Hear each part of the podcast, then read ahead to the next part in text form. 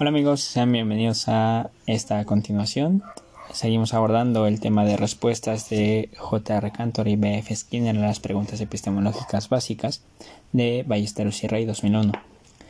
Anteriormente eh, nos quedamos por entrar al punto 5, siendo este cuáles son los criterios de validez del conocimiento. Así que continuamos dando lectura.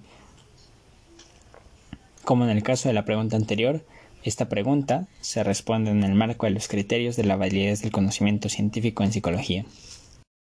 Antes de 1950, en los escritos de este periodo se encuentran bastantes similitudes entre los dos autores en la concepción de ciencia. En primer lugar, ambos consideraron la necesidad de mantener a la psicología dentro del campo de las ciencias naturales, lejos de obstáculos metafísicos, del dualismo y del reduccionismo cada uno en su propio lenguaje, describió sus criterios para considerar válida una descripción, una interpretación, una explicación y una teoría.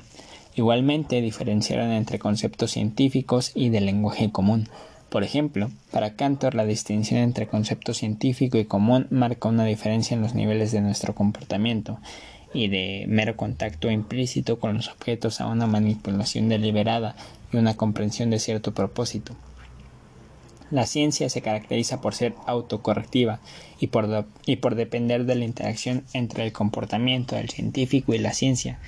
El conocimiento científico ha de derivarse de las interacciones con eventos reales, no con formulaciones culturales en este sentido. En términos de Cantor, la validez depende de operaciones concretas bajo el control del científico. Skinner aplica este mismo criterio, en consecuencia, el éxito científico es en función de la forma como el científico se aproxima a su campo de operación, observación, manipulación o inferencia, y a las construcciones a partir de las operaciones, proposiciones y leyes. En su libro La conducta de los organismos, Skinner en 1938 se refirió a la forma de obtener un sistema de comportamiento útil y conveniente, ir directamente a los datos e ir más allá de la simple observación, con el fin de encontrar relaciones funcionales, aunque su interés era encontrar regularidades en los procesos de comportamiento, aclaró que la sola acumulación de regularidades no constituiría una ciencia. Los hechos debían ser organizados, lo cual exigía una estructura o un sistema. En 1947 afirmó que una teoría apropiada sería capaz de representar una multiplicidad de sistemas de respuestas sin el concepto de individuo como originador de la acción. Una teoría válida implicaba una descripción económica pero comprensible de datos pertenecientes al mismo nivel de observación y las mismas dimensiones de medida. Para Skinner, el criterio de validez estuvo muy ligado a su pragmatismo. Entre 1950 y 1965, Cantor, 1959a, ofreció su sistema psicológico para superar las insuficiencias de construcciones anteriores y la epistemología tradicional ligada al dualismo. Hizo énfasis en el interés por desarrollar teorías sobre hechos, no sobre cuestiones acerca de la certeza o la realidad. Para ser científico, el conocimiento debía derivarse del comportamiento con eventos en el campo interconductual. El científico debía examinar y verificar sus operaciones con el fin de incrementar la comprensión y el control. Esto constituía la precisión de la ciencia. Las proposiciones científicas deberían ser descriptivas y explicativas en términos de mediciones y cálculos. Cantor definió dos sistemas de postulación válidos, la construcción de la ley inductiva, cito el conductismo como ejemplo, y los sistemas de campo comprensivos, en el cual las proposiciones se integraban en, un metasistema o matriz del sistema. La coherencia y congruencia eran esenciales para la validez del sistema. A la vez, los criterios de validez tienen que ver con los fundamentos, las suposiciones y las, presuposiciones.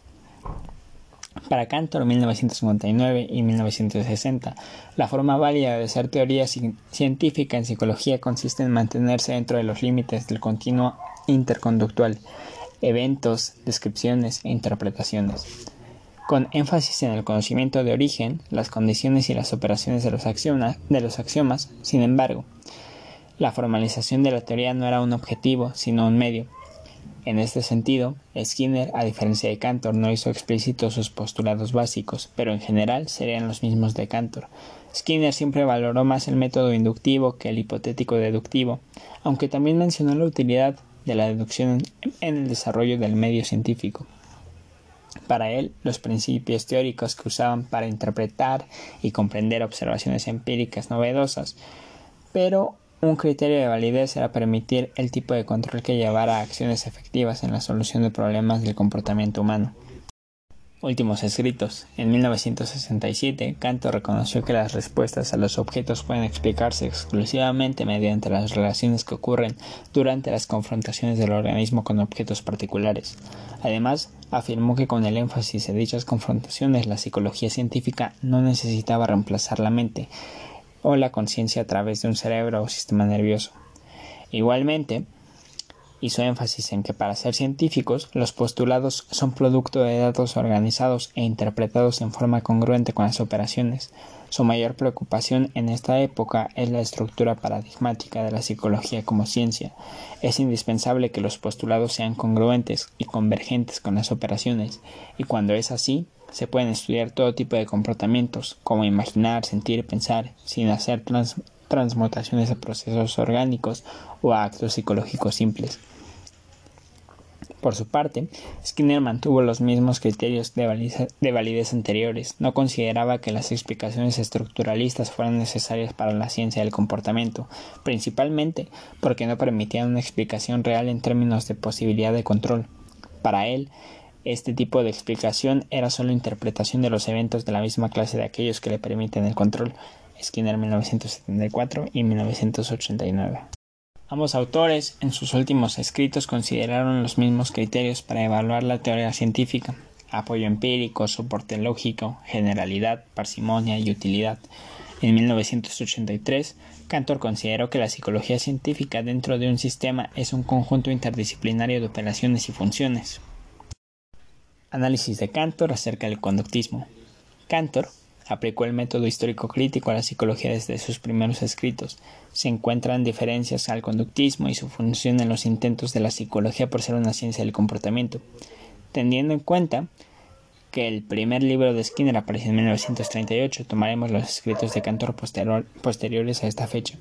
Para Cantor en 1941, la teoría del campo era necesaria en cualquier ciencia como técnica para excluir factores inexistentes y no naturales como fuerzas, procesos internos o principios internos.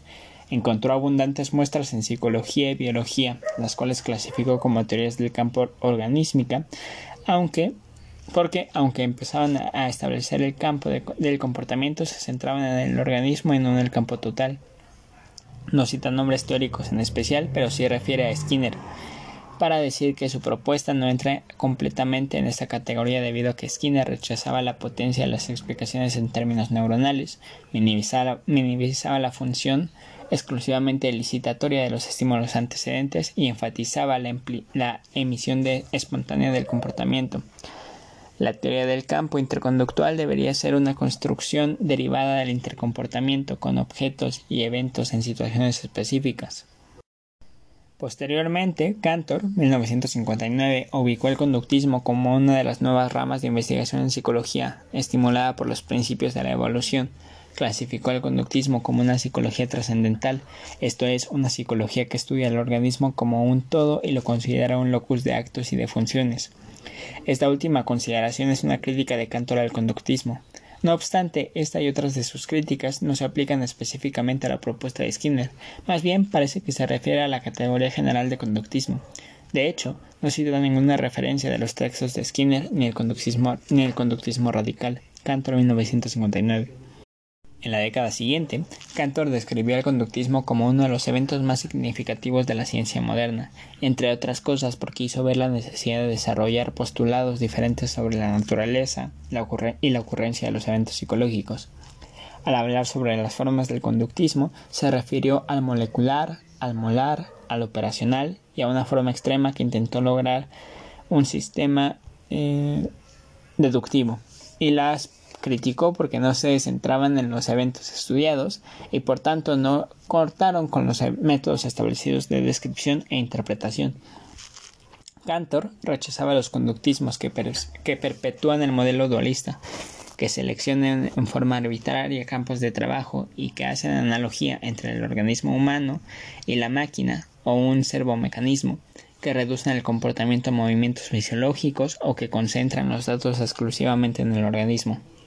Sugiere que el conductismo haga cambios propuestos por el, por el interconductismo, por ejemplo, dar el mismo énfasis a los factores de estímulo de la situación de comportamiento que a la naturaleza y operación de las condiciones alrededor del organismo y los efectos y los objetos de estímulo, lo cual implica incluir todos los factores relevantes descubiertos para investigar tanto el comportamiento humano complejo como comportamientos más simples en otros animales.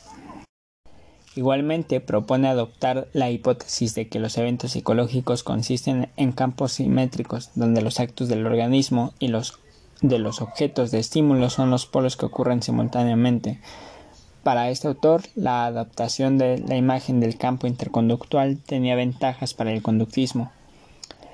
Entre estas ventajas estaría abandonar la noción de que el aprendizaje, el recuerdo, la percepción o el sentimiento sean algo que le sucede a un organismo o que sucede en el organismo. En vez de esto, cualquier cambio conductual es un cambio en el campo total. Cantor 1963-1971 algunos años después descubrió seis periodos del conductismo en psicología y ubicó en el último periodo al interconductismo y al conductismo de campo, sin hacer referencia a ningún autor en particular, como los que permitirían el desarrollo de una ciencia objetiva en psicología, Cantor 1967 y 1971. En la introducción a la sección sobre el conductismo, Cantor en 1971 lo describe como una doctrina localizada en la psicología, como un método de investigación idéntico con el interconductismo. En últimos escritos, Cantor 1983 reafirma su análisis de que el rechazo al auténtico conductismo debido a la perseverancia de las doctrinas dualistas tradicionales ha sido responsable de las construcciones que se refieren a la cognición como un proceso psíquico transespacial inmune a la observación directa y ha impedido el avance científico de la psicología. Finalmente, vale la pena notar que, de acuerdo con Hayes Cantor, eh, consideraba a Skinner como un interconductista. Hayes y Frederick, 1999. Conclusiones. A medida que fuimos progresando en la lectura de estos dos autores, sugirieron numerosas preguntas, muchas de ellas difíciles de contestar porque pertenecen a la historia particular de cada autor. Sin embargo, nos llevan a concluir que efectivamente si en su momento ambos hubieran dedicado tiempo a analizar y comparar sus diferencias con mayor detalle, la historia del conductismo contemporáneo sería distinta y se hubieran logrado avances más rápidamente. En ese sentido, teniendo en cuenta que la ciencia se, se, construye en función de hechos y que la epistemología ha evolucionado hacia una metodología del conocimiento, el progreso de la psicología como ciencia del comportamiento puede ocurrir cuando los científicos aplican el método histórico crítico, con el fin de conocer la naturaleza y la producción de los datos, su utilización e interpretación, para así continuar con el proceso de investigación. Se pueden observar similitudes entre el trabajo de Cantor y Skinner desde varios aspectos. Por ejemplo, la fórmula de Cantor de un evento psicológico consistente del sistema total de factores en la interacción y es difícil discriminar cuál de los factores en su fórmula queda por fuera de lo que para Skinner constituye un análisis, un análisis funcional completo del comportamiento humano. De la misma forma, ninguno de los dos defendió una lógica absolutista y universal. Para ambos fue importante comprender el comportamiento científico, ya que ciencia científico entra en un sistema de interrelación. Además, podemos concluir que ambos se refieren a lo mismo cuando hablaron de la responsabilidad social del científico, permanecer alejado de sesgos tradicionales y culturales que interfieren con el objetivo de la búsqueda del bienestar de la humanidad. Acerca de la evolución filogenética y ontogenética, también es difícil encontrar diferencias entre ambos. Lo que se hereda son estructuras y posibilidad de desarrollar comportamientos complejos. De la misma forma, ninguno de los dos aceptó la predeterminación ni las explicaciones teleológicas al hablar de la evolución. Solamente las interacciones con circunstancias ambientales, Cantor, o con contingencias de reforzamiento, Skinner, han hecho posibles ciertos comportamientos. Una diferencia entre las dos posturas está en la forma como llegaron a la formulación de sus principios. Ambos llegaron a la interpretación. Sin embargo, Cantor trabajó a través del método histórico crítico. Skinner también utilizó este método, aunque lo más importante fue la, experimentación. Por otro lado, Cantor se preocupó más que Skinner por formalizar sus propuestas. Otras diferencias entre las dos propuestas, entre ellas algunas diferencias señaladas ya por Cantor en su libro de 1959 y que sirvieron como críticas al conductismo, se podrían interpretar a la luz de Skinner todavía, ya que él no había formalizado claramente sus definiciones. Skinner 1974. Infortunadamente, ha pasado el tiempo y algunos seguidores de Cantor continúan esgrimiendo los mismos argumentos contra Skinner. No obstante, conviene aclarar que lo anterior constituye la excepción más que la regla, ya que es notoria la producción teórica, tecnológica y experimental que la fusión de ambas propuestas ha desarrollado, como puede observarse, por ejemplo, en el conductismo empírico y en el funcionalismo contextual. Finalmente, es importante comprender la necesidad de estudiar los conductismos y su evolución histórica, así como identificar semejanzas, y diferencias entre ellos. Esto facilita entender el estado actual de la ciencia del comportamiento, valorar su función en la producción de muchos autores contemporáneos y evitar fusiones innecesarias y contraproducentes al progreso de dicha ciencia. Bueno, hasta aquí el, texto de Ballesteros y Rey. Recordemos cuáles son las cinco preguntas que nos plantearon eh, respecto a, la epistemología, preguntas epistemológicas básicas, encontrando o entablando un diálogo entre Cantor y Skinner. Estas son qué es el conocimiento, qué se conoce, cómo se conoce, para qué se conoce y cuáles son los criterios de validez del conocimiento. Hasta aquí esta lectura y nos vemos en las siguientes.